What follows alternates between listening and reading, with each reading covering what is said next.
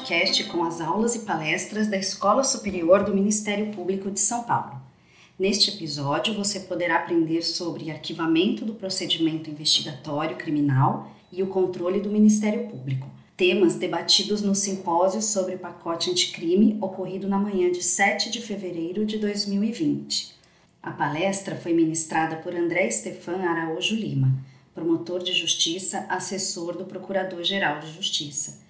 Os debatedores foram Luísa Cristina Fonseca Frischeisen, subprocuradora-geral da República, Wallace Paiva Martins Júnior, subprocurador-geral de Justiça Jurídico do Ministério Público de São Paulo, e Liliana Mercadante Mortari, procuradora de Justiça do Ministério Público de São Paulo. Venha para a aula de hoje.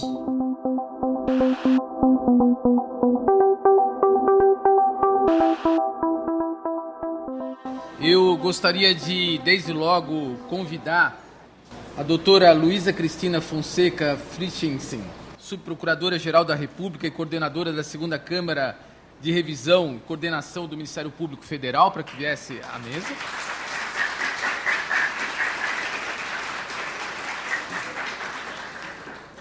Convidar o Dr. Wallace Paiva Martins Júnior, subprocurador-geral de Justiça Jurídica do Ministério Público de São Paulo.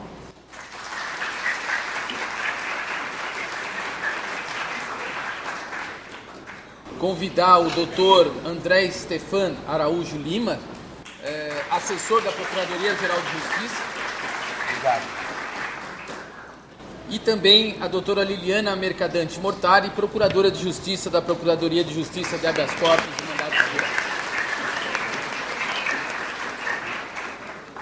Sem maiores delongas, eu gostaria de agradecer muito a o debatedor, o expositor e todos os debatedores que hoje estão nessa manhã.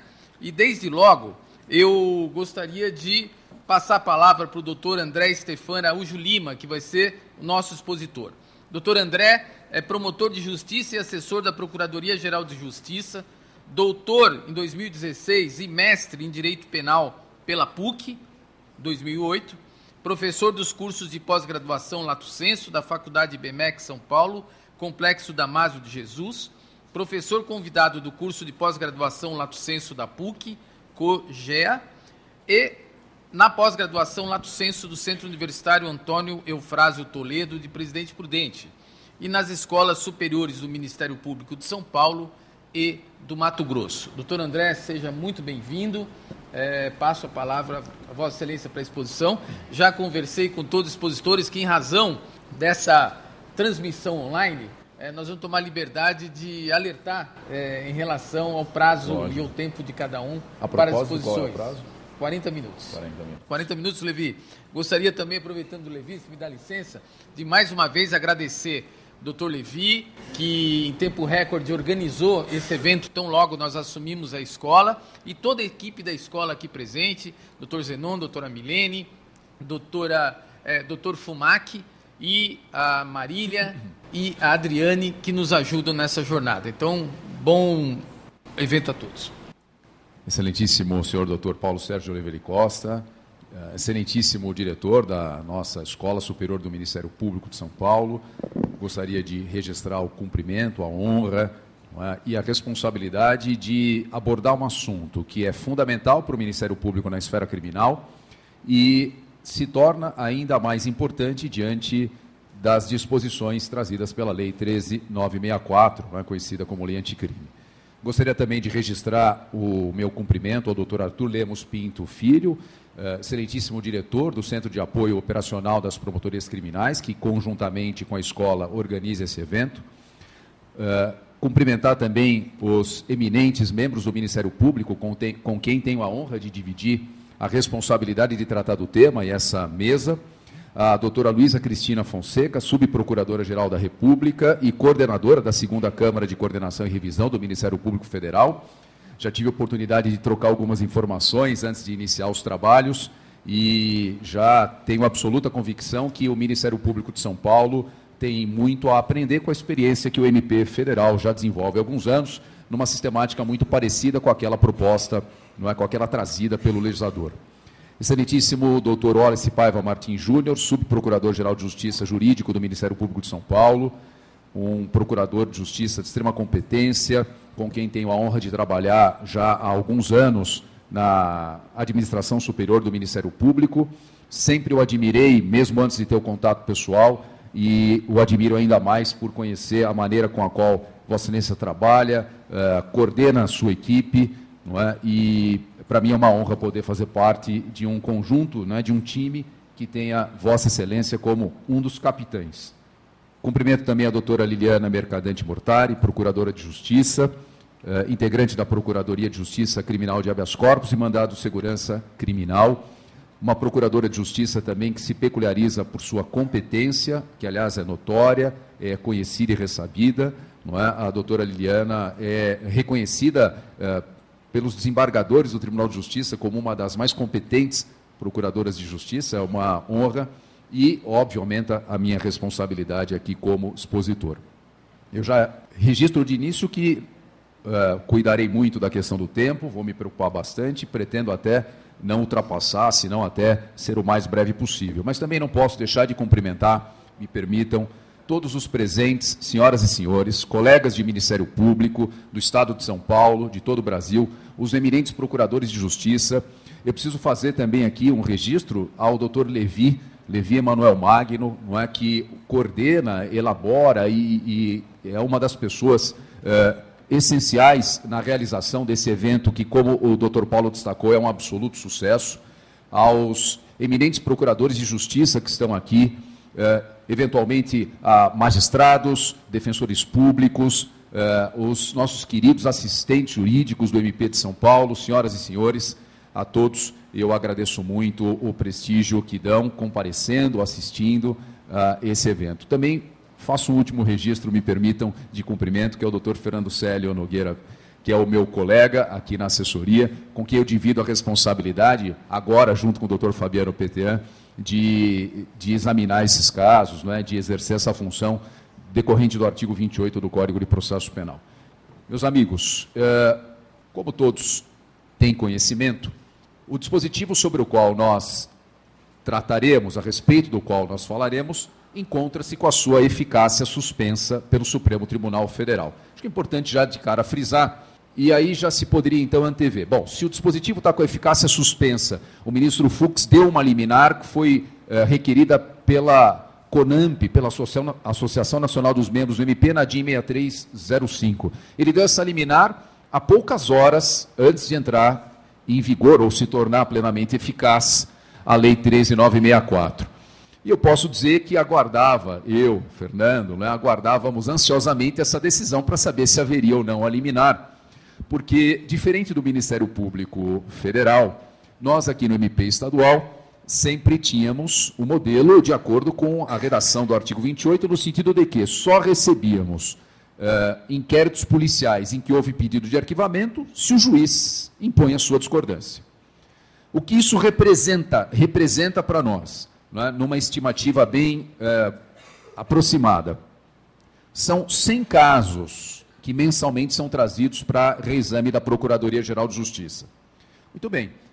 Com a entrada em vigor da nova sistemática, do novo modelo, todos os arquivamentos de inquérito policial serão encaminhados para revisão do Procurador-Geral de Justiça no âmbito estadual. Aliás, esse é um dos pontos também que a gente vai tratar, não é essa discussão sobre quem é a instância ministerial de revisão. É, o que, que isso representava em números? De um mês de janeiro, com aproximadamente 100 casos, entrando em vigor a lei, nós receberíamos um volume mensal de aproximadamente 15 mil casos.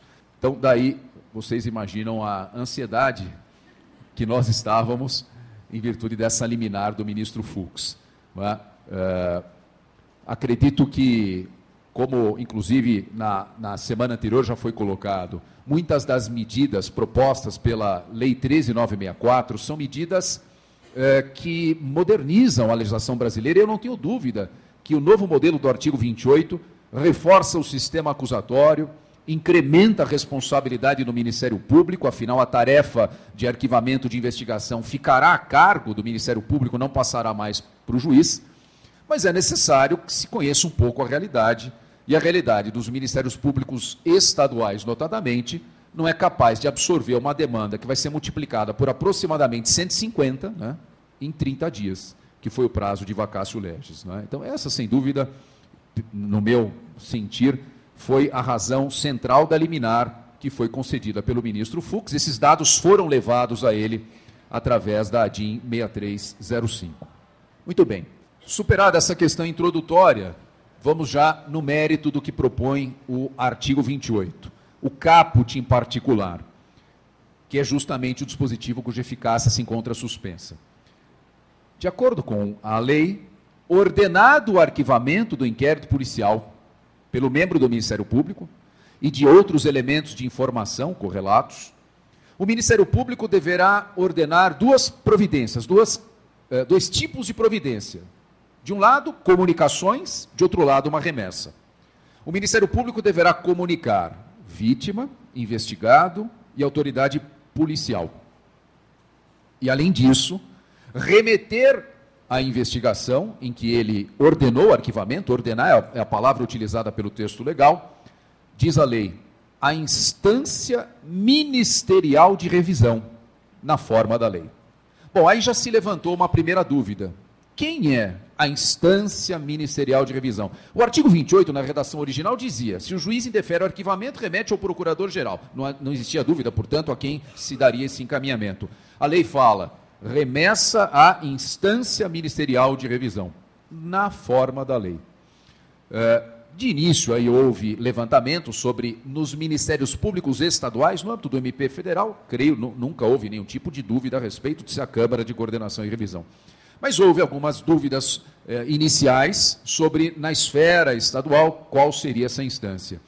E nós prontamente chegamos à, à conclusão, não é? Evidente, respeitadas eventuais opiniões em sentido contrário, que a instância ministerial de revisão, por força daquilo que dispõe, se não de maneira expressa, mas de forma implícita, uma, por uma interpretação sistemática, a Lei 8625 de 93, a Lei Orgânica Nacional dos MPs Estaduais, que é acompanhada, evidentemente, por cada lei orgânica estadual dos MPs, é o Procurador-Geral de Justiça.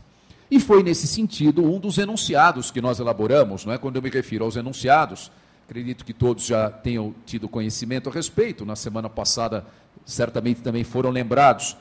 A, a Procuradoria-Geral de Justiça e a Corregedoria-Geral do Ministério Público, não é? num, num trabalho conjunto, muito extremamente profícuo, elaborou uma série de enunciados uh, de aplicação, enunciados de entendimento da Lei 13 964 e um deles, salvo o melhor juízo de número 17, já diz expressamente: a instância ministerial de revisão no âmbito dos MPs estaduais é o Procurador-Geral de Justiça. Bom, então essa primeira questão foi fixada.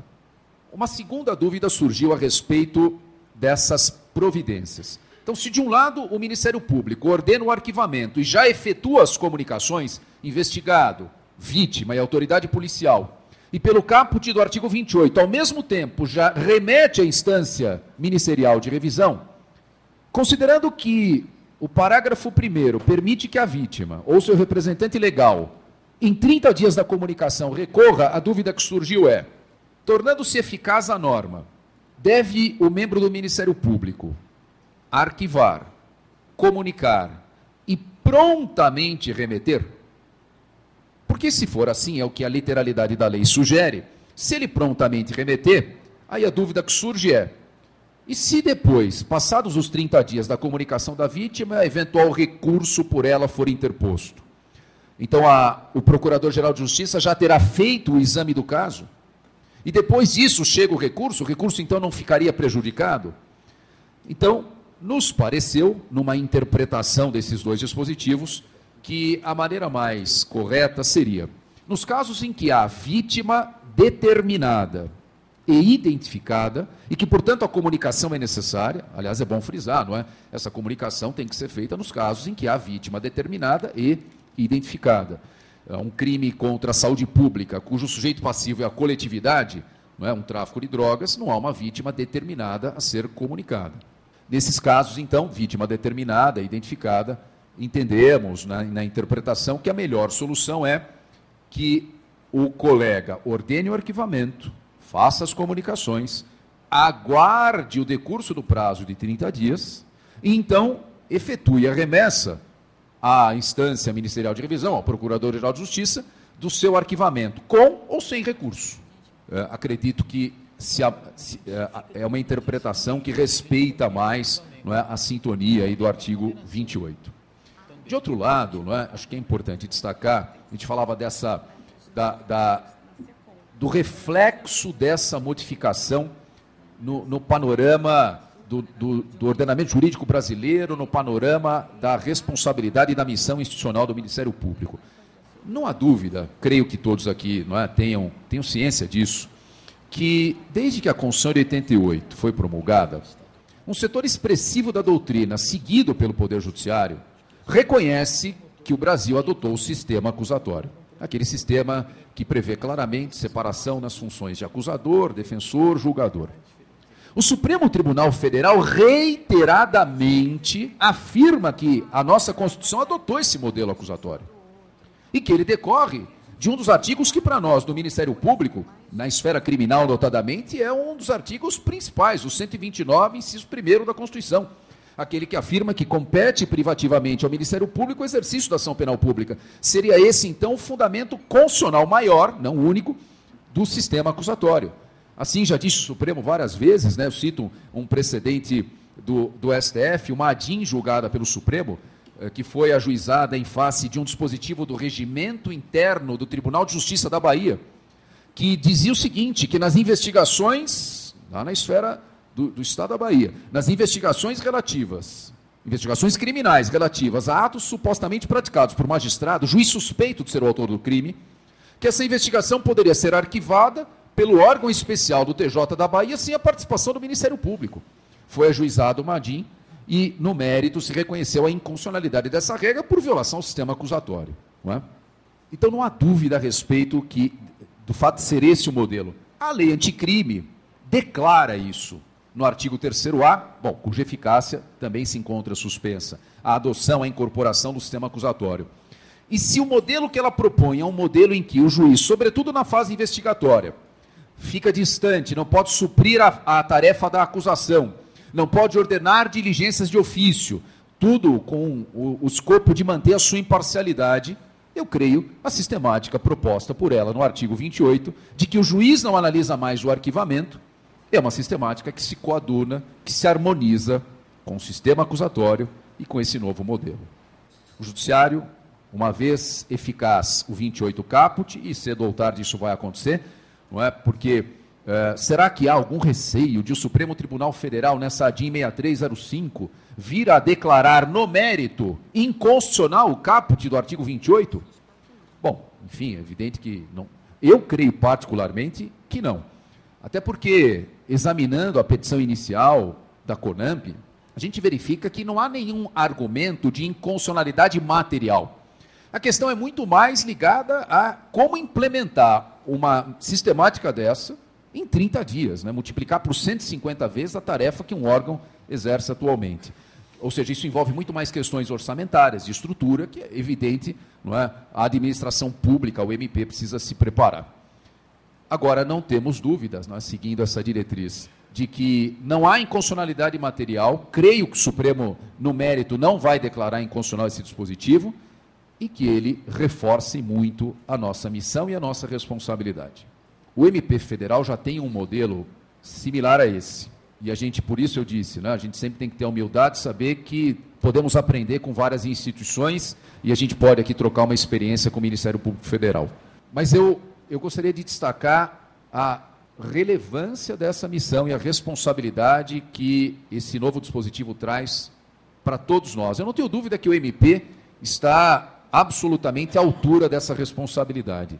Todos os membros do MP, falo isso pelos colegas de São Paulo, mas tenho certeza que isso, se repercute, isso repercute em todos os MPs estaduais, têm condição de fazer frente a essa responsabilidade. Mas, com a nova sistemática, no instante em que o Ministério Público disser esse é um caso de arquivamento, aqui não haverá processo criminal, a decisão ficará in inteiramente sob nossa responsabilidade, ainda que sujeita à revisão determinada pelo artigo 28. Não há mais o controle do Poder Judiciário. Eu poderia dizer o seguinte: o, o, o modelo anterior, que tem os seus, enfim, prós e contras, mas o modelo anterior que ainda está valendo. É um modelo em que as responsabilidades são compartilhadas. Se o membro do Ministério Público formula um pedido de arquivamento e pode não ter sido o melhor caminho, o juiz, nesse modelo de responsabilidade compartilhada, pode acionar o mecanismo do artigo 28. O novo modelo não é mais de responsabilidade compartilhada. Reforçando o sistema acusatório, a responsabilidade fica inteiramente nas mãos do Ministério Público. Alguém dirá: ah, mas nós já, já temos uma experiência similar no que tange ao inquérito civil na esfera estadual, em que o promotor responsável pelo inquérito civil propõe o um arquivamento e ele é revisto obrigatoriamente pelo Conselho Superior. Bom, há uma similitude, mas há um ponto de distinção enorme. Na ação civil pública, o MP é um dos legitimados. Pode ser que o MP não ajuize, mas outro legitimado o faça e busque em juízo a tutela daquele direito difuso, coletivo, individual, homogêneo violado. Diversamente do que ocorre no âmbito criminal, porque, repetindo, como diz o artigo 129, inciso 1 da Constituição, o exercício da ação penal pública compete privativamente ao Ministério Público. Aqui não temos colegitimados, não é mesmo? Alguém dirá, mas existe, com previsão inclusive na Constituição, sob a forma de cláusula Peter, artigo 559, a ação penal privada subsidiária da pública. É verdade, mas a subsidiária da pública só é cabível se houver inércia do MP. Se o MP ordena um arquivamento, ele não foi inerte. Portanto, não cabe a ação penal privada subsidiária da pública. Daí, então, é, é, esse destaque que eu gostaria de fazer uh, in, introdutoriamente. Não é? É uma lei que se alinha com o sistema acusatório e que incrementa bastante a nossa responsabilidade. Agora, um ponto que me parece delicado na interpretação. Qual o âmbito de aplicação do novo artigo 28? caput. O texto legal diz: ordenado o arquivamento do inquérito policial e de peças de informação correlatas, similares, né, elementos de informação correlatos, o MP faz as comunicações e encaminha para instância de revisão. Então, não há dúvida que isso se aplica ao inquérito policial. Creio também, não existir dúvida, que isso também se aplicará ao termo circunstanciado o MP ordena o arquivamento do TC, o juiz do GCRIM não passa mais, não vai fazer mais o controle. Isso se aplica também ao PIC, ao procedimento investigatório criminal, até porque a resolução 181, que foi alterada pela 183, também dispõe nesse sentido. IP, PIC e TC. A dúvida, porém, é: essa sistemática se aplicará a arquivamentos de inquéritos policiais militares? Também será aplicada a arquivamento de procedimentos apuratórios de atos infracionais, no âmbito do Estatuto da Criança e do Adolescente. Por que, que eu levanto a dúvida? Porque, no que tange arquivamento de inquéritos policiais militares, nunca se aplicou, o fundamento, a base legal nunca foi o artigo 28, e sim o artigo 397 do Código de Processo Penal Militar. O artigo 397 do CPPM não foi modificado, não sofreu absolutamente nenhuma alteração continua em vigor. E o que diz o 397? Que o Ministério Público, o promotor de justiça militar, irá requerer o arquivamento, apresentando sua manifestação perante o juiz militar. Parece-me, então, que na esfera militar, em virtude do princípio da especialidade, subsiste a vigência do artigo 397. E eu diria o mesmo para o Estatuto da Criança e do Adolescente, que no artigo 181, parágrafo 2, também contém uma regra similar. Ou seja, a base normativa, o fundamento legal que faz com que, quando um colega arquiva um procedimento investigatório para apurar ato infracional, que se remeta ao Procurador-Geral de Justiça, não era o artigo 28, mas sim o artigo 181, parágrafo 2 do Estatuto da Criança e do Adolescente. Mais uma regra especial que não foi alterada e que, creio, pelo princípio da especialidade, há de prevalecer. Não é um tema simples, não há, não há dúvida não é que eh, haverá quem sustente que a sistemática do artigo 28, que está por vir pela lei anticrime, deve ser eh, replicada em todos os procedimentos, tanto na esfera militar quanto no Estatuto da Criança e do Adolescente. Não creio particularmente, porém, que seria essa eh, que seria esse o melhor caminho interpretativo.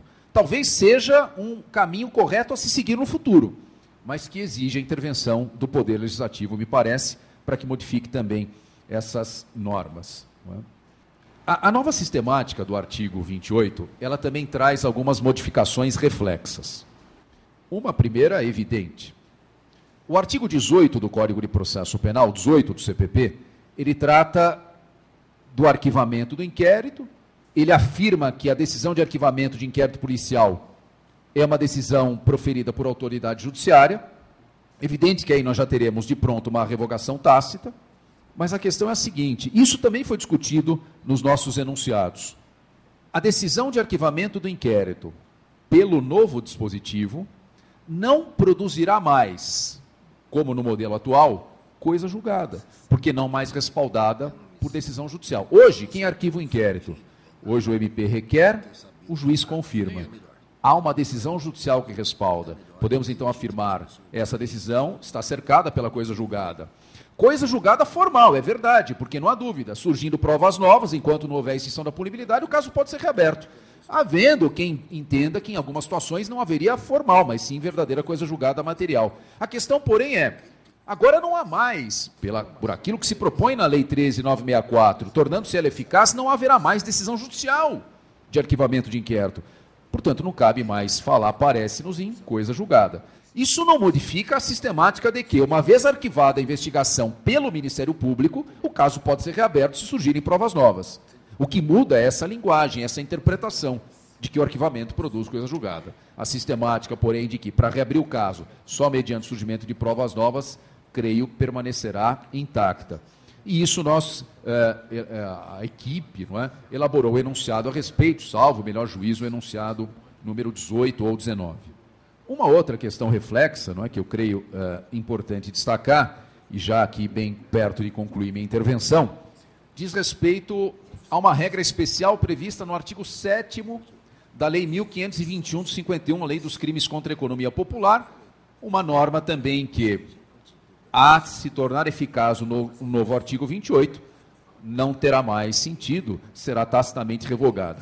O artigo 7 dessa lei, da Lei 1521-51, ele dispõe que, no arquivamento de inquérito policial por crime contra a economia popular ou crime contra a saúde pública, haverá o reexame necessário. Então, o MP, na sistemática dessa lei, o MP requer, o juiz examina e então se dá o reexame necessário. Creio que não, é, não há mais decisão judicial, não há mais que se falar em reexame necessário. Né? Me parece até uma conclusão um tanto elementar no sentido da revogação tácita desse artigo 7 da Lei 1521 de 51. Bom, meus amigos, eu sei que o tema ainda pode trazer uma série de questionamentos. É? Essas são as nossas impressões iniciais, uma exposição digamos, elementar sobre a nova sistemática, mas, a título de conclusão, eu quero reforçar. É? é um aumento de dever, um incremento de dever, uma elevação da nossa responsabilidade, mas, sem dúvida, algo que se harmoniza com o sistema acusatório e algo que os ministérios públicos estaduais, sejam os colegas de primeira instância, seja é, a, o órgão que for responsável por revisar os arquivamentos tem plena condição de fazer frente e de cumprir essa responsabilidade, de modo não só a ter uma estrutura co correspondente, mas de modo a prestar à sociedade brasileira, a nossa, a destinatária dos nossos serviços, é, o melhor que a gente pode oferecer em matéria de combate à criminalidade. Muito obrigado.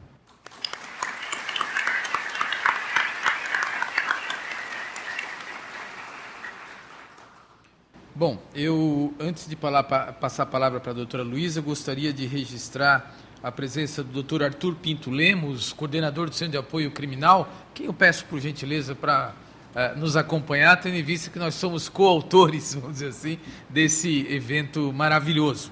E...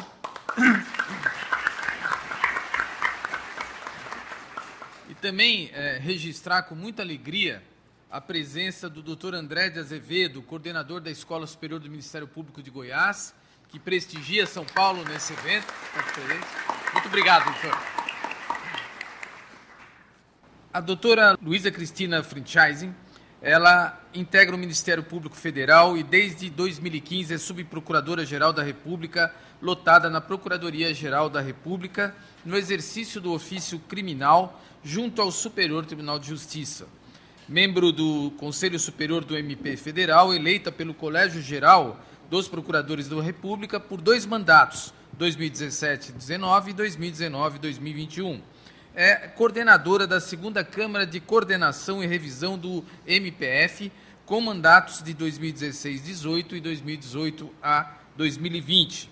Foi representante do MP da União no Conselho Nacional de Justiça de 2013 a 2015, mestre em Direito do Estado pela Pontifícia Universidade Católica de São Paulo, doutora em Direito pela Universidade de São Paulo. Muito obrigado, seja bem-vinda, a senhora está com a palavra. Bom, bom dia a todos e a todas. É sempre uma alegria estar aqui em São Paulo, especialmente no Ministério Público é, Paulista, né, grande parceiro, desde que quando eu era atuava aqui como Procuradora Regional da República e agora como Subprocuradora-Geral da República. É, a minha fala ela vai é, na linha de dizer como é a prática dentro do Ministério Público Federal. Eu a, a, fiz aqui uma apresentação.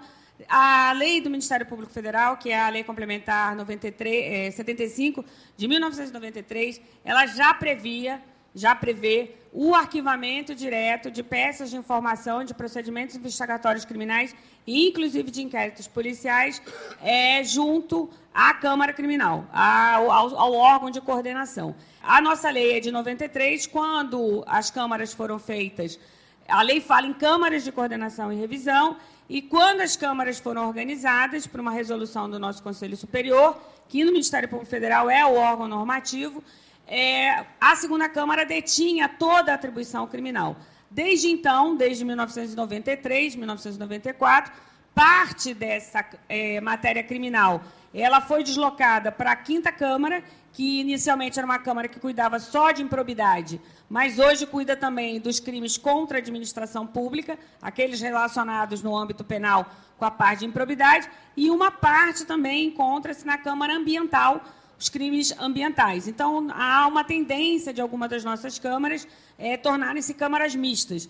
E nós temos uma outra Câmara, que é a Câmara do Controle Externo da Atividade Policial e do Sistema Penitenciário, que tem uma parte também criminal quando as investigações envolvem é, membros é, tanto da Polícia Rodoviária Federal da, como da Polícia Federal, Forças Tarefas Penitenciárias, ou seja, sempre que houver um envolvimento é, de um agente federal relacionado ao exercício de polícia ou do sistema penitenciário. É, eu acho que quando a gente. É, a lei, a, 13, a 13964, na verdade, ela é, um, ela é uma consequência é, de uma corrida de bastão, que eu diria que todos nós do Ministério Público é, brasileiro é, estamos fazendo desde 1988, que é instituir o sistema acusatório nesse país. Né? Então, nós temos essa corrida de bastão. Essa corrida ela já teve a própria Constituição, quando ela diz que nós somos o dominus litis, quando ela diz que o controle externo da atividade policial é do Ministério Público, porque isso também está dentro do sistema acusatório, isso tem a ver com dirigir, é, é, tomar conta das investigações, isso não exclui o papel da polícia nas investigações, mas reafirma que as investigações são dirigidas ao Ministério Público. É, isso passa pelas reformas do Código de Processo é, Penal, que disseram que o juiz não fazia a modificação do interrogatório, tanto de testemunhas quanto do acusado, aquela coisa que se perguntava para o juiz, juiz, por favor, pergunte aí. Aí ele falava, então, aí depois ele escrevia então, essas transformações, a audiência una, a forma como é, o Ministério Público teve o seu poder de investigação reconhecido, como depois vem a resolução do PIC é, no, no CNMP e nos nossos Ministérios Públicos, como posteriormente nós tivemos com a resolução 181 e 183 a possibilidade do acordo de não persecução penal, que vem reconhecido também na 13964, e agora, 13964, além do acordo de não persecução, que vai ser objeto aqui também é, de falas um pouco mais tarde, no 28A, estabelece o trâmite, é, o arquivamento direto. Lembrando também que no Ministério Público Federal, desde 2009, nós temos o trâmite direto dos inquéritos policiais entre Ministério Público e Polícia. Então, desde 2009, nós tínhamos um primeiro registro na no, no a resolução do CJF porque os tribunais regionais federais podem fazer suas resoluções, mas existe também o Conselho da Justiça Federal, que é presidido por um ministro do STJ e que pode regulamentar para todos os TRFs, o que é bem importante, porque faz que uma norma seja única e nós, Ministério Público Federal, que temos que lidar com cinco TRFs, tenhamos que lidar, lidar com uma única norma. Então, nós também temos o trâmite direto. Essa corrida de bastão ela tem 32 anos, portanto, aqui Nós não estávamos, né? É, então, é uma corrida de bastão. Todo mundo está imbuído do corrida de bastão, que é fazer o sistema acusatório realmente acontecer nesse país. Há uma tendência da gente achar que juiz faz parte do sistema acusatório. Juiz não faz parte do sistema acusatório. Quem denuncia, quem arquiva, quem controla a investigação é o Ministério Público. A Lei 13964, ela vem com o juiz de garantia e vem com a separação bem forte do juiz de garantia do juiz é, do processo. Esse é o que é totalmente novo. Isso nós vamos ter que lidar. O totalmente novo é isso. Né? Nós sabemos que está suspenso, mas eu sinceramente acho que vai acabar passando. Pode ser, por quê? Porque eu participei durante 2019 inteiro de audiências públicas no Congresso Nacional, na construção da lei. E o juiz de garantia não estava só na lei, está também no Código de Processo Penal. Então, quem lida com, com reforma do processo penal na América Latina desde o início dos anos 2000 sabe que juiz de garantia é um modelo que existe nos outros países. Argentina, Chile, México, todos os países têm juiz de garantia. Então, nós vamos ter que começar a lidar com isso, com toda a dificuldade do nosso quadro brasileiro, de falta de juiz, de que nem todo mundo é processo eletrônico, tudo isso. Mas é uma coisa que nós vamos ter que lidar. Bom, no caso aqui do nosso artigo 28, o 28 vem disso aqui, né? Na verdade, ele é uma consequência do que nós fomos aprendendo e implementando no sistema acusatório. Uma coisa bem importante, pessoal, o Brasil não tem juiz de instrução. Esse negócio de ficar usando ju juiz, não existe juiz de instrução no Brasil. Então, juiz de garantia não pode virar juiz de instrução. E como a, a, e o DIPO não é juiz de garantia e nem é juiz de instrução. É só uma facilidade em São Paulo para conseguir as medidas cautelares, né? Como, inclusive, a própria juíza do DIPO disse. Né? Como a própria juíza do DIPO disse. Então, é, o que, que a gente tem que, é, que tratar? Por que, que é importante o arquivamento direto no Ministério Público? Porque a política criminal tem que ser feita pelo Ministério Público. Não é o judiciário que tem que dizer o que é insignificante, não é o judiciário que tem que dizer o que é falta de justa causa, não é o judiciário que tem que dizer quando o Ministério Público vai denunciar ou não vai denunciar, ou vai arquivar ou não vai é, é, arquivar. É o Ministério Público, através de seus órgãos de coordenação, que estabelece essa política. Se nós não fizermos, quem faz é o judiciário. Vide regra de princípio de significância. Bom, eu não vou falar aqui, porque eu acho que o colega que me antecedeu já falou aqui da, da questão da, é, do artigo 28, e eu vou dizer para vocês que no Ministério Público Federal, desde 2015, a gente tinha uma orientação conjunta, a gente tem, falando do arquivamento direto dos inquéritos no Ministério Público. Como que é a nossa lei? A nossa lei 7593, ela diz, compete às câmaras de coordenação e revisão manifestar sobre arquivamento de inquérito policial, inquérito parlamentar, peças de informação, exceto nos casos de competência originária do Procurador-Geral. Portanto, desse dispositivo, as câmaras criminais do Ministério Público sempre fizeram o arquivamento direto de peças de informação e de notícias de fato. Todos, não. Por quê? Porque os colegas, e eu fui né, procuradora da República, procuradora regional da República, em ação penal originária, porque os colegas, se a Câmara concordasse com o arquivamento, mandava para a Câmara. Se a Câmara não concordasse, e existem situações muito específicas, por exemplo, nós atuamos no Brasil inteiro.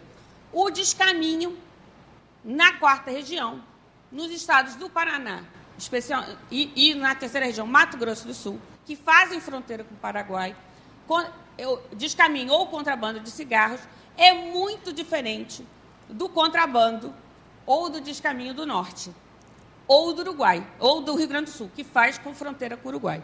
Portanto, a jurisprudência da quarta região admite arquivamentos de mil caixas de, de cigarros, de 10 mil maços de cigarros. E o que, que acontece? A jurisprudência da Câmara não aceitava isso. Então, o colega vai lá e arquiva no judiciário. Isso é sabido? É sabido. Como é que eu sei? Porque nós temos estatísticas, porque é tudo eletrônico, em termos de peças de informação e notícias de fato. Eu uso, eu cruzo as classes, é, os arquivamentos, as classes da tabela do CNMP e os assuntos, eu sei o que está sendo arquivado no judiciário. Então, eu sei que esse é um caminho. Como é que a gente trabalha isso nas câmaras? Com orientações e enunciados. A Câmara não decide, as câmaras não decidem só arquivamentos. Elas decidem também homologação de declínio para o MP estadual, para os MPs estaduais, né? É, ela para o MPM também, porque a gente tem algumas questões com o MPM. A Câmara também decide conflitos de atribuição entre colegas vinculados à mesma Câmara. Por exemplo, um colega de São Paulo acha que o crime é aqui em São Paulo e o colega de São Paulo acha que é em Guarulhos. Guarulhos acha que, tem São, que é em São Paulo. Conflito de atribuição negativo. Quem decide é a Câmara. Se tiver conflito entre câmaras diferentes, vai ser o Conselho Institucional, que é um outro órgão que a gente vai ver que existe no MP Federal também. Mas então é daqui que vem a nossa fundamentação para fazer os arquivamentos das notícias de fato, das peças de informação. Na mesma lógica, pessoal, que já existia antes da nossa lei para a tutela coletiva. Porque a lei da tutela coletiva, a lei da ação civil pública, é de 85. Quando a nossa lei foi feita em 93, ué, vamos botar aqui. Porque logo que as câmaras nascem, já tem câmaras de tutela coletiva, como era do meio ambiente, da ordem do consumidor, da improbidade. E a Câmara das Minorias, como o, os índios e os quilombolas, que é a sexta. Então, a nossa lei já nasce assim. O que, que acontece? Quando o, nós trabalhamos com cinco regiões, né? Quando o, o, o Supremo admitiu o poder de investigação, fechou a questão, né? Do poder investigatório do Ministério Público, porque já era uma decisão em todos os TRFs, no STJ, em vários TJs. O que, que os juízes começaram a fazer? Bom, se isso aqui é pique ou notícia de fato, eu não arquivo mais no judiciário. Então, da, de, da quinta região e da primeira região, a primeira região é metade do país, tá, gente? É tudo menos São Paulo, Mato Grosso do Sul, o Sul e o Sudeste. E uma parte do Nordeste. 14 estados e, e o Distrito Federal, sediado em Brasília. Nós começamos a receber praticamente tudo da primeira região e da, e, e da quinta região. Num segundo momento, quando os inquéritos começaram a ser digitalizados, quando o PJ, nós trabalhamos com dois PJEs, né? O EPROC, que é da quarta região e da segunda, e o PJE, que é o modelo do CNJ, da quinta, da primeira e da terceira. Quando o, as classes criminais começaram a ser totalmente digitalizadas, o que, que o judiciário falou? Não vou receber esse negócio aqui, não, físico. Ou você digitaliza, ou você, ou você fica com esse negócio aí, Ministério Público. Falei, bom, muito bem. Não quer receber, pode mandar aqui para a Câmara. Porque aí ele você manda para a Câmara e estava físico, e eu faço então o arquivamento e depois eu devolvo para a unidade ou devolvo para o judiciário. Houve um momento que o judiciário não quis mais receber os inquéritos. Onde é que eles estão arquivados? Nas unidades mesmo. Agora, a gente sabia que isso era uma coisa de transição, porque tudo caminhava muito rapidamente para o eletrônico, inclusive os inquéritos policiais novos. Os inquéritos policiais velhos estão sendo digitalizados pela própria Polícia Federal. E aí foi em 2015 foi quando a gente fez então a resolução, então tá, pode mandar o um inquérito aqui direto que a gente também arquiva. Então a gente também passou a arquivar o próprio inquérito, conforme já estava na lei mesmo, né? Bom, como é que a gente trabalha no volume? No volume. É claro que a gente não não tem condição do, de, de, receber todos os inquéritos, porque também tem a parte do 28. Claro, eu estou falando aqui dos arquivamentos, mas o 28 juízes que mandam é, para o Ministério Público. Como é que a gente trabalha com isso no volume? Nós temos enunciados e orientações. Nós temos muitos enunciados e orientações. E a gente tem um enunciado e uma orientação que diz que quando existem enunciados e orientações, os processos e procedimentos não precisam ser enviados para as câmaras. Então, ele morre na base. Como é que eu, como é que eu controlo isso? é tudo eletrônico, a corregedoria. Por quê? Porque o motivo desse arquivamento, na linha da tabela do CNMP e do MPF, diz lá arquivamento ou declínio, porque isso também vale para o declínio, arquivamento ou declínio, com base no enunciado número tal. Quando a corregedoria vai fazer a sua inspeção anual, ela vai lá e puxa tudo e vê, olha, isso aqui. Se acontecer de alguém não ter arquivado, já aconteceu? Aconteceu uma vez. Mandaram lá um, apareceu na Câmara um inquérito que diziam que tinha arquivado com enunciado e não era de enunciado. Mas a tendência é ser com enunciado. Porque, por quê? Porque os nossos melhores BIAs de processos e procedimentos são feitos pela Corregedoria. Então, a Corregedoria tem uma visão realmente nacional de tudo. Os nossos PICs e as nossas NFs Desde 2017, eles já nascem totalmente eletrônicos. Como nós estamos em 2020, como a gente não pode ter PIC velho, não pode ter NF velho, o que acontece? Hoje em dia, praticamente, tudo já é eletrônico. E os inquéritos caminham muito rapidamente para o eletrônico. Por quê? Porque a terceira região e a primeira, que foram mais lentos na questão dos processos criminais eletrônicos, embora tivesse o rito civil eletrônico, eles vão fazer tudo eletrônico, eles vão colocar todo, tudo eletrônico até meio do ano. Por quê? Porque o, é, o STJ não aceita processo físico. Então, o processo é eletrônico, você cria uma, uma central de digitalização. E os tribunais, então, correram para. E a própria Polícia Federal também correu para que o inquérito, para os inquéritos antigos fossem digitalizados e os novos já nascessem eletrônicos. Então, a gente, então, a gente trabalha com enunciado e com orientações. Nesse momento, a gente vai soltar 20 enunciados e orientações novas da segunda Câmara. Por quê? Porque a gente já está, nós estamos nos preparando para quando o 28 ficar mesmo é, é, vigente. Quando a lei saiu, nós sabíamos que 30 dias era um absurdo, tal, muito rápido, mas nós lá, no dia 7 de janeiro, nós estávamos lá nos preparando. Então, nós fizemos um, Fizemos um movimento forte no, no Brasil inteiro com as, nossas, é, com as nossas coordenadorias jurídicas, lá em Brasília, com a nossa Secretaria Nacional, para os colegas, e, e, soltamos vários fluxos. Porque para que esse troço dê certo também, todo mundo tem que estar acostumado com o fluxo. Que hora que sobe o processo? Se espera recorrer, a gente espera recorrer. É, o que, que acontece? Como é que vai? Onde que anota? Essa questão da espera do recurso, nós pegamos toda a nossa... Porque a resolução do PIC, ela já falava em recurso. E nós já tínhamos, ela fala em recurso, né, a resolução do PIC, que, é, que na verdade é a 181 e a 183. Ela fala em recurso. Então nós já esperávamos. E nós temos recursos, por quê? Porque às vezes é uma, uma empresa que representa contra outra. É um, existem situações, a gente tem sustentação oral nas câmaras, nos arquivamentos. Então nós já tínhamos toda uma sistemática. É, inclusive uma sistemática da tutela coletiva, cuja lei sempre falou em recurso, a lei sempre falou em arquivamento nas câmaras. Nós já tínhamos toda uma sistemática. E nós temos um conselho institucional, que a nossa lei prevê que das câmaras tem um conselho institucional. Como as câmaras são formadas? São seis pessoas, três subprocuradores gerais, titulares e três suplentes, que podem ser subprocuradores ou podem ser procuradores regionais da República. O sistema é, abre-se um edital, mandato é de dois anos, pode ter, é, pode ter mais de um mandato. Eu, por exemplo, estou no segundo mandato. Fui suplente também, como regional. É, o, abre o Conselho Superior, vota nas pessoas. O Conselho escolhe quatro, o Procurador-Geral escolhe dois. Um suplente e um titular. Se não tiver, se não tiver procurador suficiente, vão, é, podem entrar regionais. Na minha Câmara, por exemplo, são três subprocuradores gerais e três regionais é, procuradores regionais. O, o procurador-geral escolhe dois, um titular e um suplente, e escolhe o coordenador.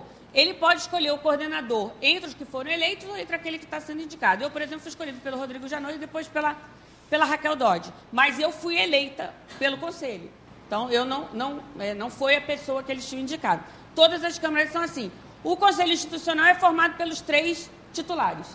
E pode ter recurso para o Conselho Institucional nessa sistemática, o, aquele controle que seria exercido pelo judiciário, que não tem nada a ver com o papel do Ministério Público, ele é exercido pelos órgãos de coordenação e, na lei, há a possibilidade do recurso para todas as hipóteses.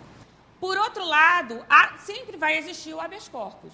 Né? Então, é, o habeas corpus está aí para isso mesmo. Pode fazer habeas corpus em quatro instâncias.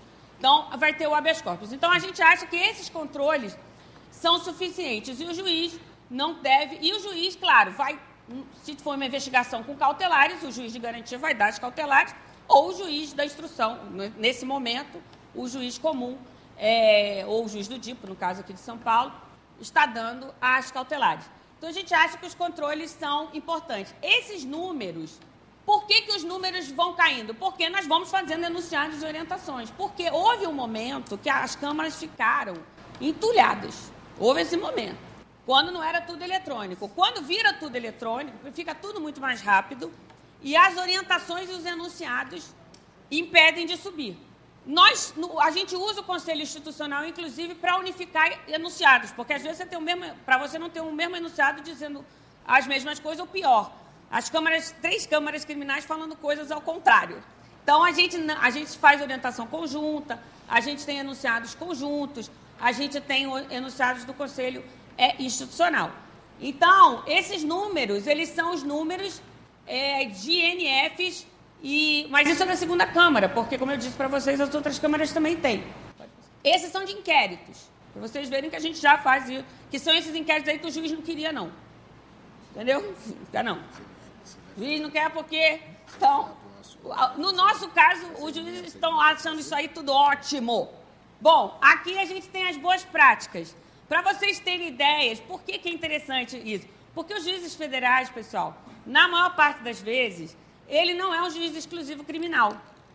Ele é um juiz de uma vara mista. Ele tem que fazer audiência de tudo. Vai desde a justificação do trabalhador rural até a ação civil pública. Então ele está achando ótimo, ele está achando muito bom mesmo. Fora que nos acordos de não persecução, para vocês verem, eles estão mandando as ações penais em andamento, como aconteceu no passado com a suspensão condicional do processo, quando a 9.099 entrou, eu tinha acabado de entrar na carreira, em 1995, fiz suspensão condicional de processo, até de processo que estava no TRF, e os juízes estão mandando. E a gente vai fazer, aliás, vamos fazer, não, já estamos fazendo acordos em ações penais em andamento. É, inclusive utilizando, algumas vezes, da própria audiência marcada para instrução, porque também já tem, aproveita tudo.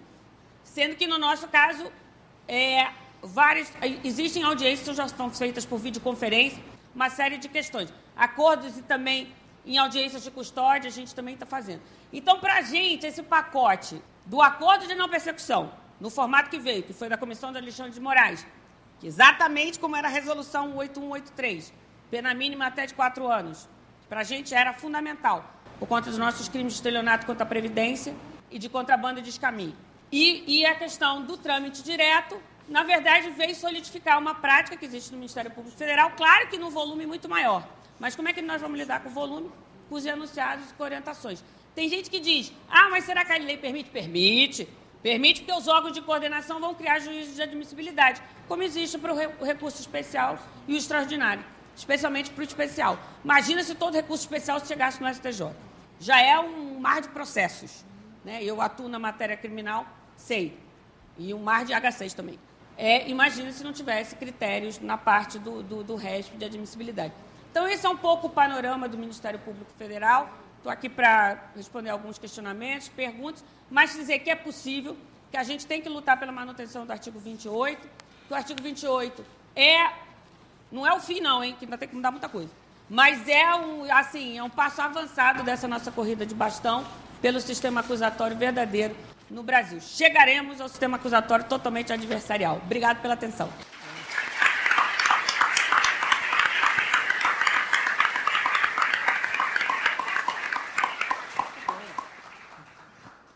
Eu gostaria de agradecer a nossa equipe Libras, que está é, contribuindo para esse evento. Também os advogados, advogadas, estagiários né, é, que estão acompanhando, servidores, analistas, né? Isso é muito bom para todo o Ministério Público. Eu passo a palavra agora ao Dr. Wallace Paiva Martins Júnior. Dr. Wallace é o subprocurador-geral de Justiça Jurídico do Ministério de São, Público de São Paulo, doutor em Direito do Estado pela Faculdade de Direito da Universidade de São Paulo, desde 2003, mestre em Direito pela Universidade de São Paulo, e é professor titular da Universidade Católica de Santos. Doutor Wallace, muito obrigado. Só está com a palavra. Bom dia a todos, a todas e a todos. Meus queridos colegas de Ministério Público, a quem saúdo, me permita, o caríssimo diretor, na pessoa da amabilíssima corregedora geral, doutora Tereza, e agradeço, doutor Paulo, a Vossa Excelência e a sua equipe, capitaneada pelo doutor Levi, e também ao distinto e gentil colega Arthur, pelo convite. E ter a oportunidade de participar de uma mesa tão rica e seleta como essa, a, a Cotê da minha querida Liliana, a pessoa que nós ocupamos bancada das mesmas teses no órgão especial, que sempre foi um prazer para mim.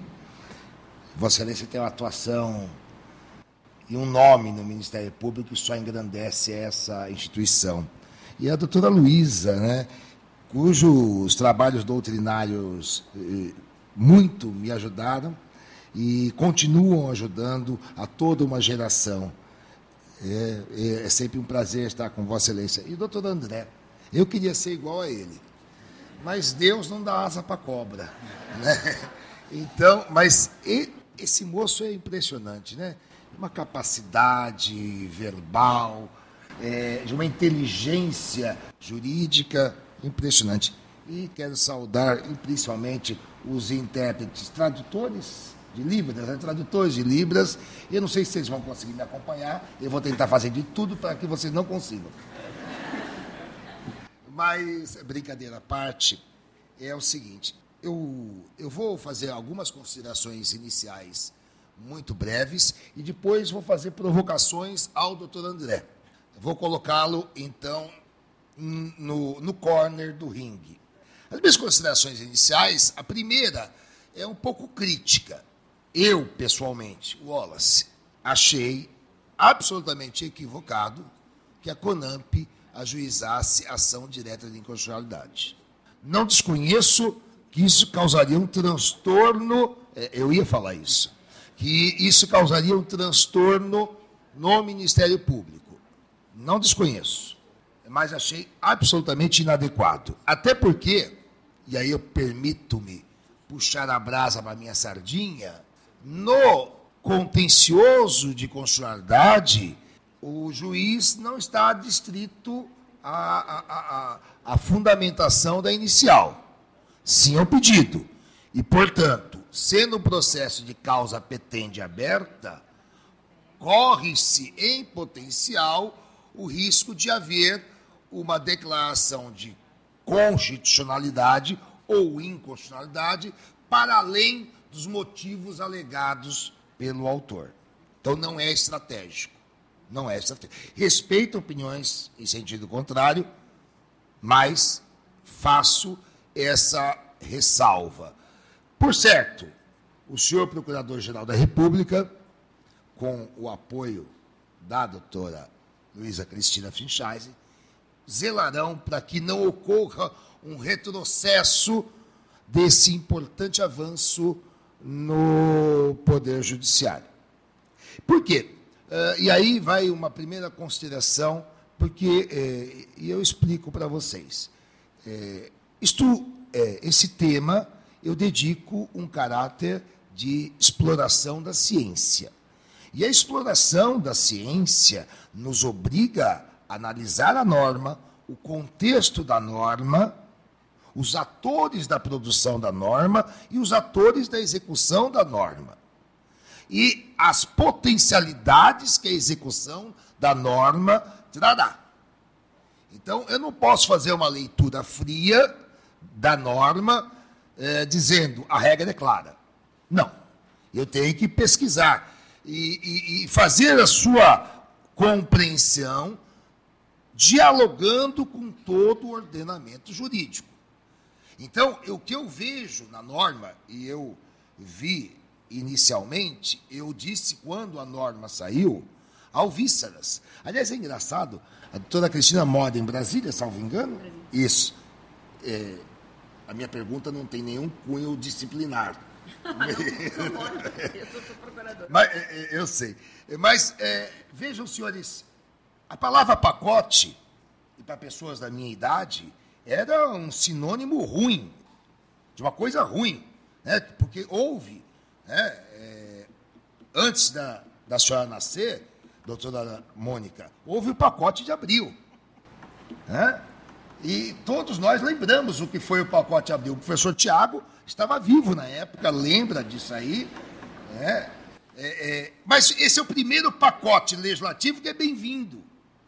Eu não sei se foi por causa da simpatia dos atores que são patronos de partes desse pacote, mas é, é até bem-vindo. E ficou um nome, pacote anticrime, bonito, parece aqueles nomes de legislação italiana, né?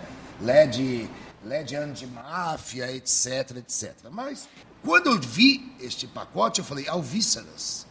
Deram ao MP, e olha, o Congresso dar ao MP alguma coisa, deram ao MP o seu posto natural para conciliar aquela, aquele monopólio da ação penal e tirar a indevida e incômoda presença do juiz no inquérito policial.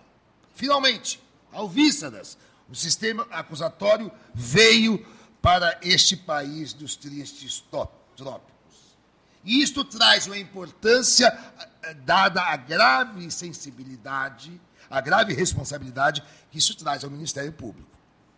Porque o Ministério Público, além de se organizar, ele tem que exercer essa função com zelo, consciente de sua importância, e não amesquinhá-la. Racionalizá-lo, claro, podemos fazê-lo e deve fazê-lo, Hoje, a, a, a, nossas lingua, a nossa linguagem é uma linguagem de quatro linhas. Quando um cara coloca um texto aqui no, no WhatsApp que passou de quatro linhas, eu nem leio. Principalmente se é corrente, né? coisa chata pra caramba. Mas, então, é algo que deve ser então, levado à frente. E consciente o Ministério Público de que ele é a voz última da acusação. E, aliás, eu sempre, eu sempre disse, o Ministério Público é o órgão encarregado da segurança pública. Não outros, mas o Ministério Público. É um deles. Ele é a polícia. E, e essa lei nos proporciona, inclusive, um, um, aí faço mais uma reflexão, uma aproximação com a polícia que vai nos levar a um sistema acusatório. É a aproximação, controle externo, nome que queiram dar, mas é isto, ela nos permite essa aproximação para evitarmos, para evitar ficarmos isolados, como estávamos, ou com o intermediário no meio. Então, é, é esse, essa reflexão eu faço e chamo a atenção dos senhores membros do Ministério Público, em especial, da sensibilidade que deve haver na conduta do promotor ao promover, ao ordenar, melhor dizendo, o arquivamento do inquérito policial. Sensibilidade que também terá que ter o órgão de revisão. E eu digo sensibilidade, é sensibilidade, Adriana, olha para mim, sensibilidade jurídica.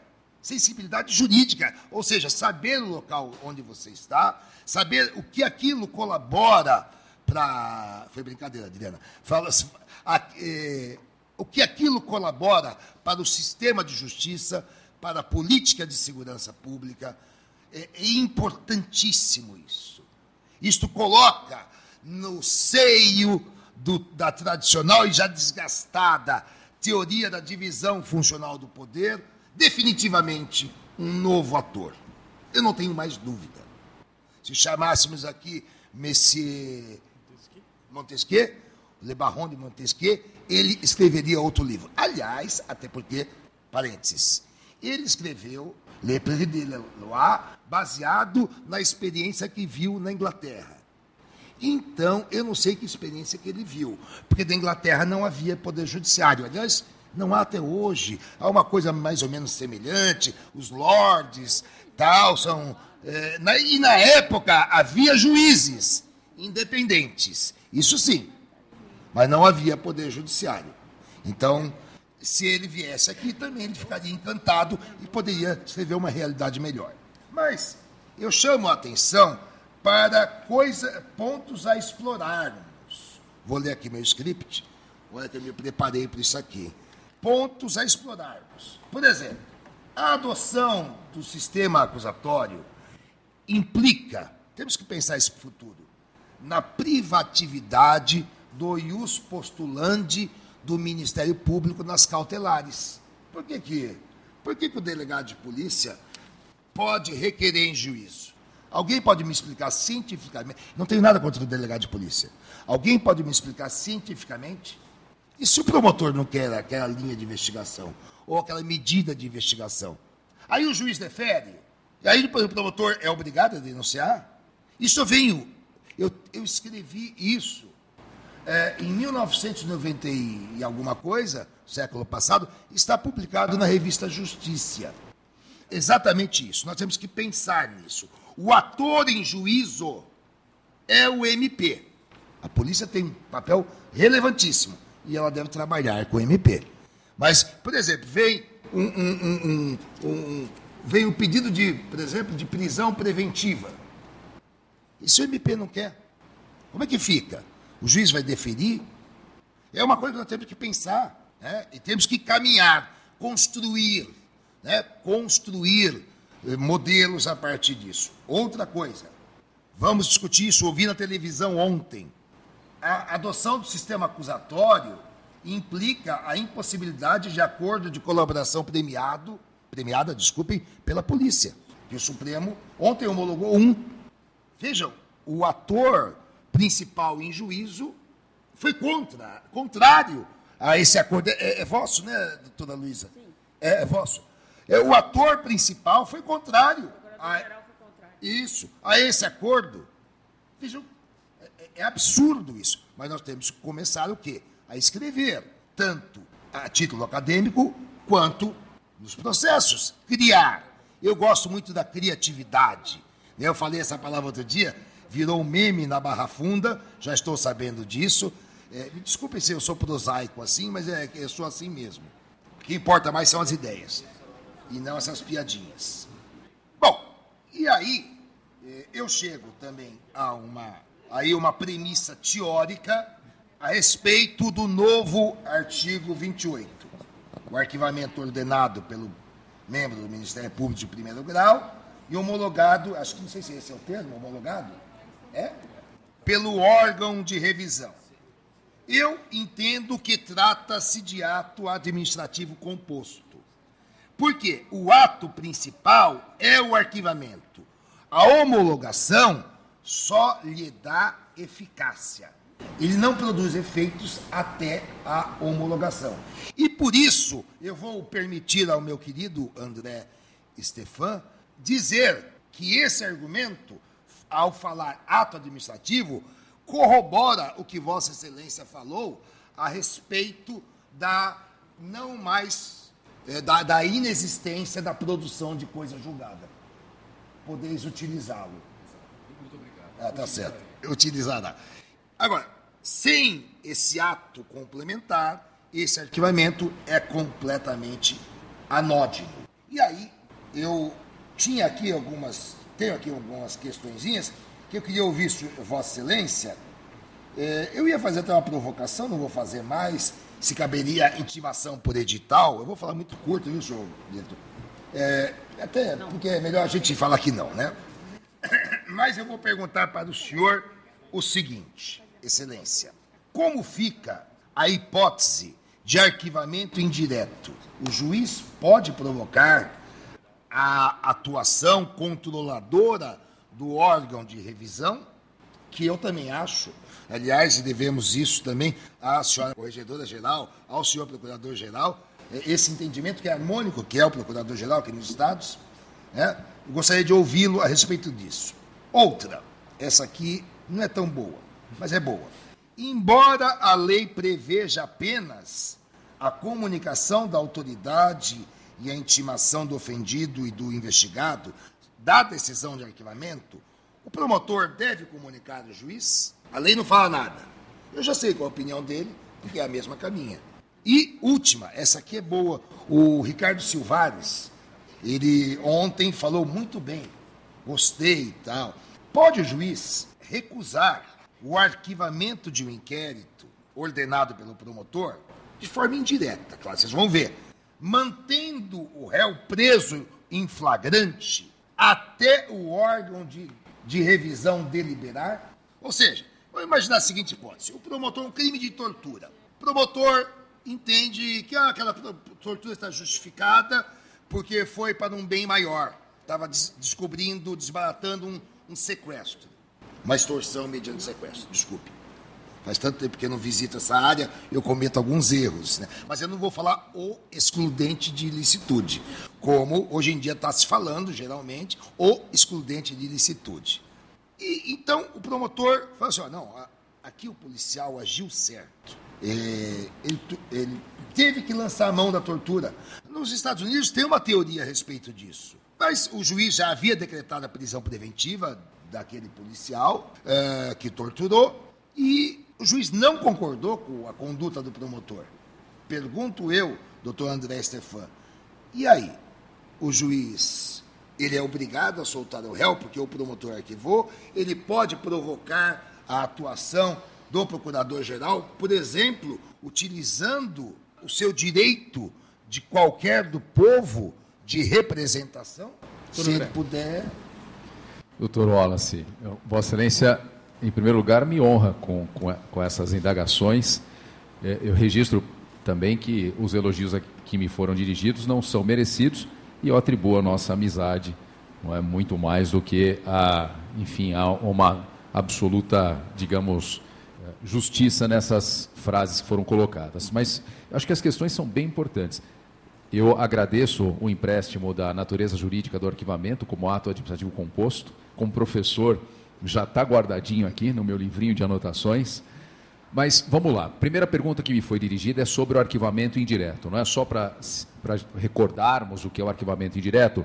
É aquela situação que se verifica quando o membro do Ministério Público entende que não é sua atribuição e que, portanto, o caso está tramitando não só por ele, que não tem atribuição, mas perante um órgão judicial que não tem competência, e ele então requer ao juiz que encaminhe a outro órgão. O juiz indefere e, ao indeferir, sugeriu o arquivamento indireto. O que, que eu registro primeiro? Aqui não há nenhum, absolutamente nenhum arquivamento. O nome arquivamento indireto foi uma solução que foi dada por doutrina, respaldada pela jurisprudência, para resolver um impasse. Que impasse é esse?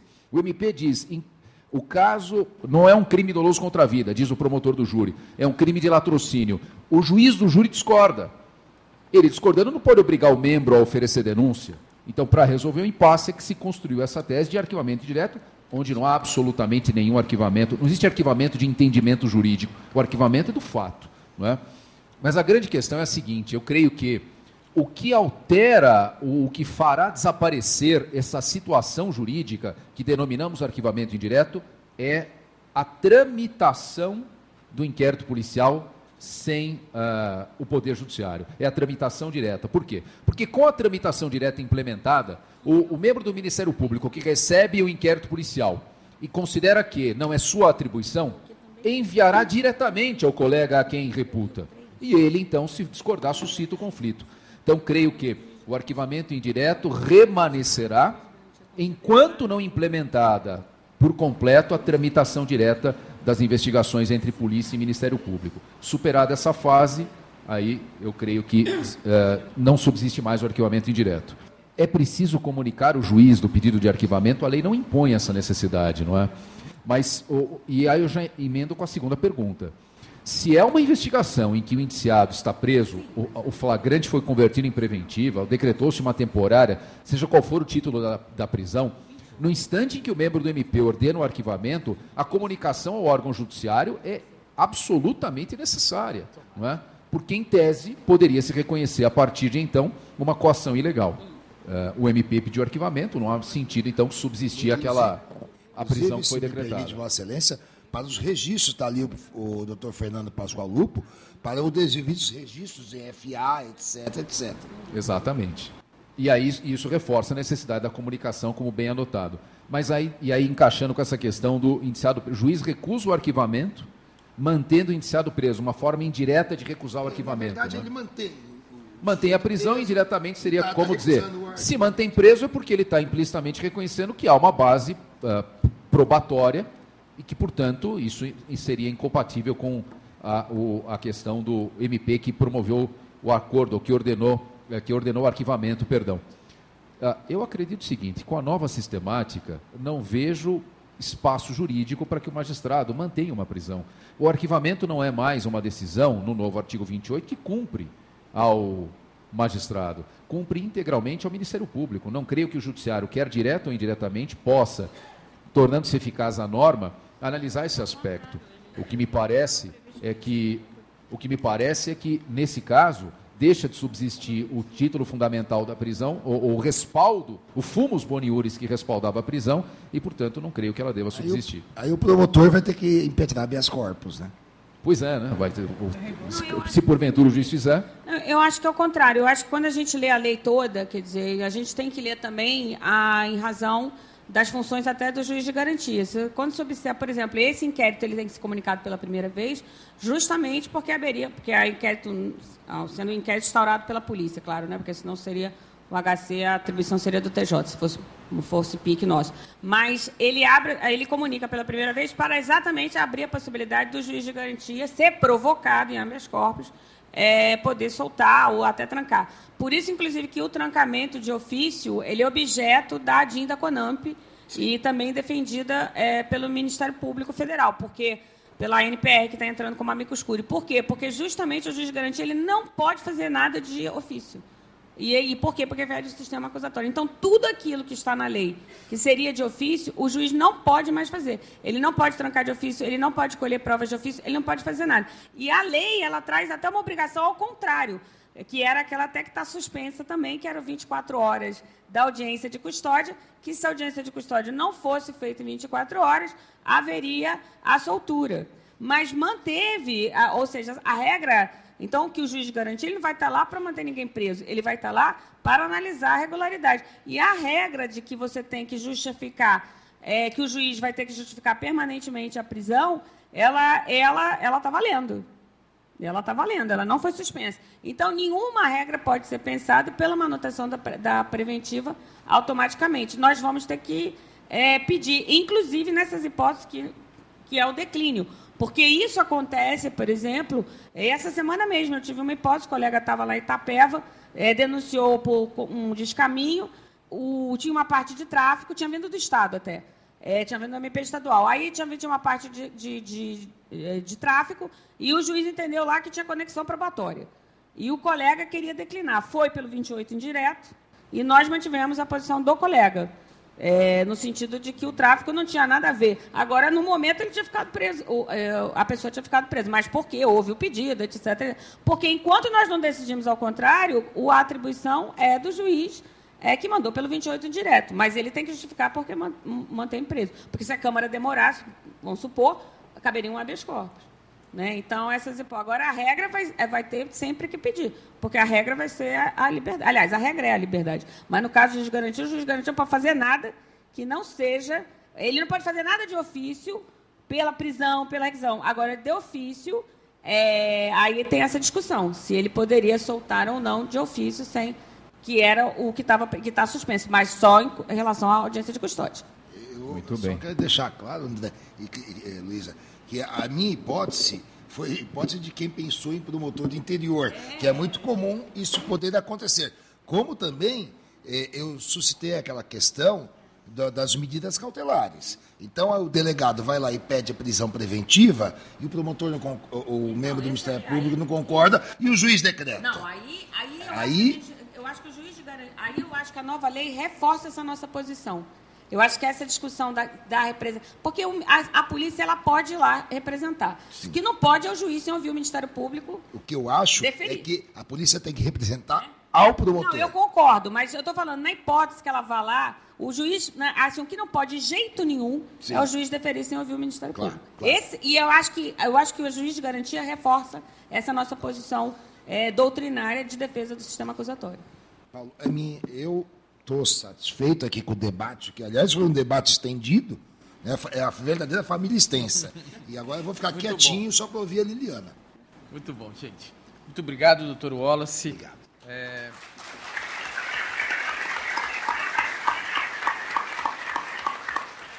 Eu registro a presença da doutora Ana Margarida Junqueira, procuradora de Justiça e representante do Conselho Curador na escola pelo órgão especial do Colégio de Procuradores de Justiça. Muito obrigado pela presença. Também eu gostaria de aqui cumprimentar publicamente a Aline Riera, que foi a que elaborou esse podcast que nós anunciamos o lançamento e a vozinha dela está lá naquele podcast. Parabéns, muito obrigado. É, às 10h35, 2.242 pessoas estão nos acompanhando online, apenas para um registro. Passo agora a palavra à doutora Liliana Mercadante Mortari, procuradora de Justiça da Procuradoria de Habeas Corpus e Mandado de Segurança Criminais. É, atuou nas promotorias criminais da infância e juventude, além do setor de recursos extraordinários e especiais da Procuradoria-Geral de Justiça e no Centro de Apoio Operacional da Infância e Juventude e na Assessoria de Designação da Procuradoria-Geral.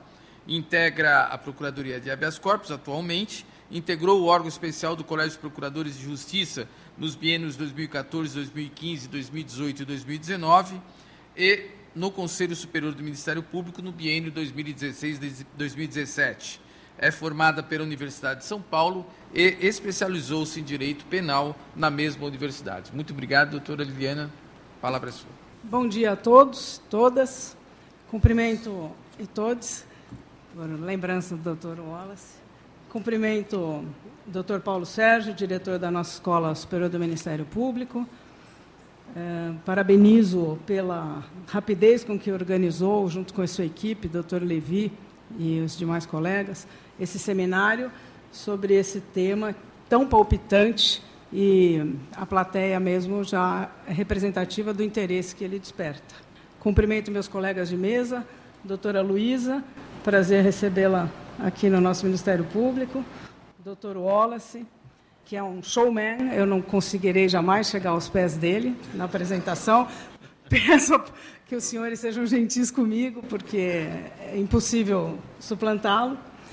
E eu mesmo, doutor André, professor tão querido e tão didático, que nos traz um conhecimento tão aprofundado sobre o tema. É um prazer enorme estar aqui hoje com os senhores e com os que nos vêm de longe também. É, enfim, os colegas já foram tão específicos e tão interessantes nos seus temas que pouco sobra para quem fica aqui por último. Né? Mas apenas recordando, o doutora Luísa disse, o sistema acusatório não é uma novidade. Né? O próprio anteprojeto de Frederico Marques já trazia essa discussão, esse tema, e já propunha, já propunha a remessa ao Conselho Superior do Ministério Público dos arquivamentos de delitos apenados com reclusão. Então, é algo que há muitos e muitos anos vem sendo debatido aqui no nosso direito. Do jeito que esse pacote anticrime foi editado, parece que houve uma participação muito pouca da sociedade, por isso de repente nos vimos às voltas com isso e tivemos que pensar e elaborar como resolver. Mas no fundo, a novidade não é tão grande assim. A procuradoria, de fato, elabora, a procuradoria, a corregedoria elaboraram vários enunciados que já, é, com didatismo grande, já destrincharam esse tema específico aqui do artigo 28, mencionado pelo doutor André, são quatro temas que foram elencados e hum, acho que vão facilitar o nosso trabalho. Mas a doutora Luísa trouxe aqui praticamente pronta uma, um método de fazer, é, de promover esse arquivamento e essa revisão aqui pelos Ministérios Públicos Estaduais. Eu vinha pensando em bases semelhantes, e acho importante lembrarmos, é, a política institucional criminal do Ministério Público atualmente é ditada pelos procuradores gerais, no, através do artigo 28, que servem de, de, de baliza para os demais promotores. Em São Paulo, o setor de recursos especiais extraordinários criminais publica ementas é, sobre os temas que se dedicou e que houve recurso. Esses temas são discutidos internamente no setor e divulgados para toda a classe. Portanto, é, o colega lá da base, quando defende determinado tema, é, já eventualmente já pré-questiona e já sabe a diretriz que aquilo terá. Do mesmo modo, sabe que determinado tema já discutido e não abraçado pelo setor não poderá ir adiante. E é o que a Câmara de Revisão, salvo engano, faz quando publica suas emendas, é, orienta toda a carreira, a maneira como aquilo deverá ser tratado. E por isso essa ideia é bastante interessante da promoção do arquivamento já na base, desde que baseado em conceitos previamente discutidos, aceitos, definidos pela instituição. porque, em síntese, essa Câmara ela é a representatividade final e é quem eh, irá se manifestar sobre aquele tema. Então, há uma abreviação no, no, no trâmite dessa, desse inquérito civil ou peças outras de informação, e me pareceu muito interessante uh, esse sistema. Sempre lembrando, esses enunciados, uh, de fato, devem se proliferar aqui.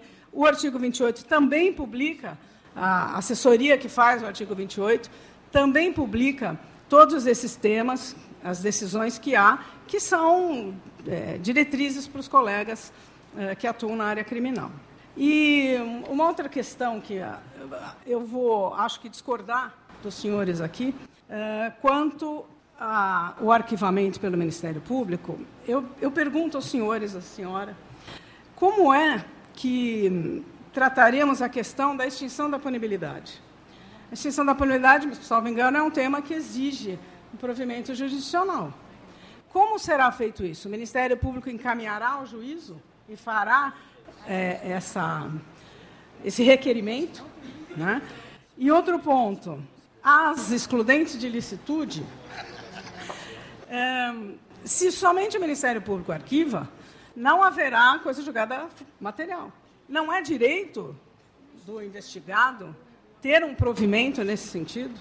Então, eu pergunto, uh, não sei por que maneira isso se viabilizaria, mas será que nessas hipóteses não é caso de se requerer ao juízo o provimento jurisdicional nessas questões específicas que exigem uma manifestação do juízo? É, a mim parece que sim, que deveríamos viabilizar essa questão. Parece o correto. Uh, São Paulo, como aqui tudo é grandioso, nós nos assustamos inicialmente com com a viabilidade deste método. Mas acho que agora, com esse fôlego que tomamos do, de uma liminar e poder pensar e estruturar, acho que nós daremos conta dessa tarefa e o faremos com muita competência. A Corregedoria Geral, de fato, também exerce um papel fundamental nessa questão, quando verifica ah, se os promotores eh, vêm agindo conforme essas que me parece que deverá acontecer algo assim, essas determinações desses entendimentos da, que são a, a, a, política mesmo criminal da instituição. E que é, tem características muito locais, como também já foi exemplificado. Não é? Eu não sei se haverá um regramento dessas questões pelo CNMP, mas sempre terá que haver, deverá haver, né? Acho que vai mudar a resolução 8183, vai ter que mudar. Sim e sempre atentando para essas questões locais que interferem muito diretamente na atuação do promotor de justiça criminal. É, uma última questão que me ocorreu, e que agora, olhando para o doutor Wallace, acabou de me fugir. Não sei que, o que, que aconteceu. É, assim, o senhor responde. É, Perdão. Dá um tempo. Dá um tempo. Eu, eu me permito, então, aqui aproveitar esse rápido intervalo para a doutora Liliana uh, formular a próxima pergunta e já procurar tecer algumas considerações sobre a questão que foi levantada, que é aquela que diz respeito à necessidade ou não de um controle judicial, de uma decisão judicial que respalde uma investigação em que o Ministério Público entende uh, inviável se tornar uma ação penal por conta seja de uma causa extintiva da punibilidade ou por conta da presença de alguma excludente de licitude. Uh, eu concordo em parte com a ponderação. No que tange às causas extintivas da punibilidade, eu particularmente, embora não seja na prática esse o entendimento majoritário, mas eu particularmente sempre tive a convicção, e acho que isso não se altera, porque esse, esse regramento permanece rígido no Código de Processo Penal intacto, não foi modificado pela 13964, que é o seguinte: decisão que arquiva o, o, reconhecimento de uma causa extintiva da punibilidade pressupõe uma decisão judicial, seja qual for a causa extintiva. E a decisão que a reconhece tem caráter declaratório. Isso é assim já há muito tempo. O STJ tem uma súmula, a súmula 18, que fala sobre o perdão judicial. A decisão que declara o perdão judicial, é a decisão que reconhece o perdão judicial é declaratória da decisão da punibilidade. Ou seja, já há esse entendimento que se coaduna com o Código. Eu digo mais, e por outros motivos, porque o legislador prevê no artigo 581 que da decisão que declara a extinção da punibilidade, bem como da que indefere o requerimento para declará-la, cabe recurso em sentido estrito. Ora, se está em vigor o 581 dizendo que da decisão que decreta a extinção da punibilidade em qualquer fase da prescrição penal, salvo, obviamente, durante a execução cabe agravo, cabe recurso em sentido estrito, porque o que se supõe é que ela tem que ser respaldada por uma decisão judicial. Então, no que tange às causas extintivas da punibilidade, eu estou de pleno acordo. Acho que a sistemática ainda é de que dependemos de uma decisão judicial. É que a questão é a seguinte: uh, é, é porque é, é um, um, problema, uma matéria que indiretamente interfere no, na viabilidade ou não do exercício da ação penal. Mas eu acho que a sistemática, uh, nesse caso, ainda exigiria uma decisão judicial. Eu respeitosamente discordo, porém, no que tange a excludente de ilicitude. É verdade que se formou entendimento na jurisprudência, não é um entendimento majoritário, de que arquivamento baseado em algumas hipóteses, como excludente de licitude, estaria cobertado por coisa julgada material. Eu creio que, de fato, eh, por se tratar de um ato administrativo composto, conforme o eminente Dr. Wallace Paiva Martins Júnior, né, não há mais se falar em coisa julgada. E digo o seguinte: eu, lembro eh, de um precedente de Minas Gerais que, que tem uma relação direta com essa matéria. Um inquérito policial chegou ao Ministério Público retratando uma situação de legítima defesa o membro do MP Mineiro requereu arquivamento e o juiz homologou a sua decisão. Depois, as testemunhas que teriam sido ouvidas no inquérito compareceram à promotoria e revelaram que o teor das suas declarações foi ilicitamente alterado. Não dissemos nada disso, doutor. A verdade é outra. O Ministério Público, então, não hesitou, ofereceu denúncia. E evidente que a defesa questionou mediante habeas corpus. Essa questão foi levada aos tribunais superiores e, diante de um fato tão clamoroso, não é? O, a jurisprudência entendeu, então, que deveria criar ali uma exceção, decidindo arquivamento fundado em prova ilícita não produz coisa julgada, quer formal, quer uh, material. Uh, eu, eu, trago esse caso à tona só para demonstrar que, mesmo nas situações em que há aparentemente uma excludente de licitude, a realidade pode demonstrar depois que os fatos não ocorreram conforme retratado no procedimento investigatório. Uh, só para enfim, concluir dizendo que me parece, nesse caso, que a solução ainda do arquivamento com esse fundamento tem que ficar interna no âmbito do Ministério Público. Só, só essa questão das, é, da prescrição, é, que é uma causa extintiva também, é, nós fazemos arquivamento na Câmara. É, pois é, eu, eu, eu sei então, disso. E, e, e aqui no MP é, estadual também ocorre. É, Agora, então, mas tem um assim, artigo só, da lei. É, porque ontem mesmo eu, o que, que acontece? Nós temos, inclusive, anunciados que quando nós temos um grande volume, por exemplo, benefícios de fraude previdenciária, houve um momento é, em que o TCU fez um acórdão e resolveu verificar pensões por morte.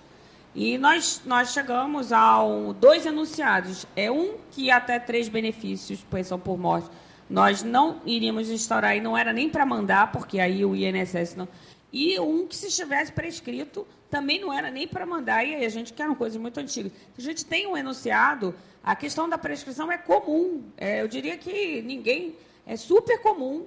Na, que isso acontece muitas vezes, agora menos, mas acontecia mais, quando o órgão que representa, e nós lidamos muito com representações para fins criminais, peças de informação, é mandava e estava prescrito. Não, não, não, tem nada a ver com a, com a prescrição em perspectiva, né, pela pena mínima, mas estava prescrito e nós arquivávamos. E, inclusive, já arquivamos também pela é, extinção da punibilidade pelo falecimento. Nós já tivemos. Agora, o caso mais comum mesmo é o da, o da prescrição. Nós arquivamos e, e, e nunca tivemos. É, até porque, como a nossa prática é de arquivar tudo, então nós nunca fizemos essa, essa, essa distinção. Não sei se. Eu acho que tudo bem. Nesse caso seria excepcional, o judiciário poderia fazê-lo, mas nós fazemos arquivamentos. No caso da prescrição, fazemos constantemente. No MP de São Paulo também é assim que ocorre na prática, no cotidiano, inclusive, não é, eu, a, a gente no artigo 28 também tem uma procura ter, por orientação do procurador-geral, uma perspectiva prática, não é de não impor eventual, eh, digamos, entendimento acadêmico, doutrinário, a uma solução prática que já está alinhada no caso concreto, não é? Se de fato há prescrição e o colega deixou de oferecer denúncia pela prescrição na sistemática vigente, o juiz aplica o artigo 28, tendo sido a prescrição claramente aplicável ao caso, então a, a, a postura é de respaldar a atitude do colega. Sobre essa declaração de juízo, também a gente teve uma discussão que, quando veio é, a questão da suspensão dos processos em andamento, quando entra, entram nos programas de parcelamento de crédito nos crimes contra a ordem tributária. Então, se precisava, não precisava de dar declaração do juiz para dizer que suspendia. Só essa discussão na Justiça Federal foi incrível, os juízes não queriam. E aí nós chegamos à conclusão, se fosse ação penal em andamento, tudo bem, o juiz declarava. No inquérito, simplesmente a gente arquivava, existe um enunciado sobre... Dizer o seguinte, que é, enquanto tivesse suspenso, o inquérito ia ser arquivado, a Câmara tem um enunciado sobre isso. E por quê? Porque se deixa de pagar, a Receita faz uma nova representação. Né? E, inclusive, havia, isso até havia também uma discussão antes da, da súmula 24 do Supremo sobre a questão se precisava ou não precisava do procedimento administrativo tributário. Mas nessa, nesse caso da suspensão, inclusive, houve muita discussão. Bom, tá, suspendendo, fazemos o que com esse inquérito? Aí a gente chegou com, não, vamos arquivar. E aí os arquivamentos, alguns foram no judiciário e outros foram no NF, sendo que a suspensão não precisava ser declarada pelo juiz. Os juízes nem aceitam, no caso da Justiça Federal, porque eles dizem que nós estaremos usando a justiça como cartório. É, finalizando aqui, é, primeiro eu quero pedir escusas ao doutor Arthur, que no momento da minha apresentação não cumprimentei, que está igualmente é, participando da organização desse evento, Centro de Apoio, também tem... É, colaborado muito nessa no ditar a política criminal da instituição. Parabéns ao doutor Arthur.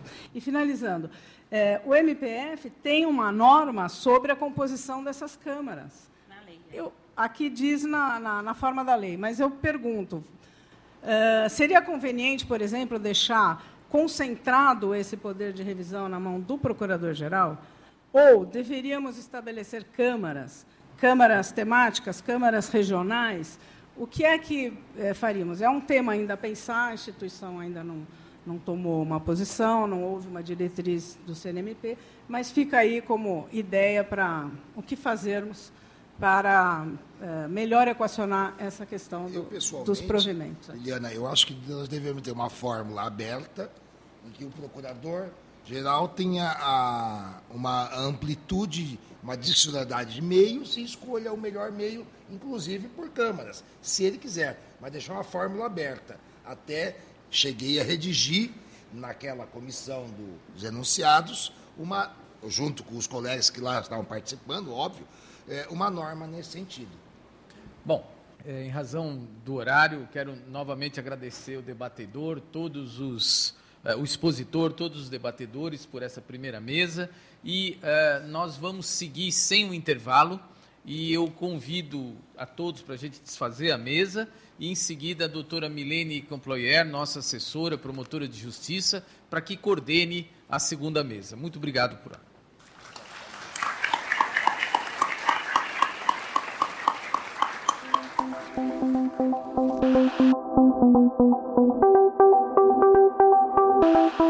Este foi o Direito ao Pé do Ouvido. Siga o nosso canal e amplie o seu conhecimento com a Escola Superior do Ministério Público de São Paulo.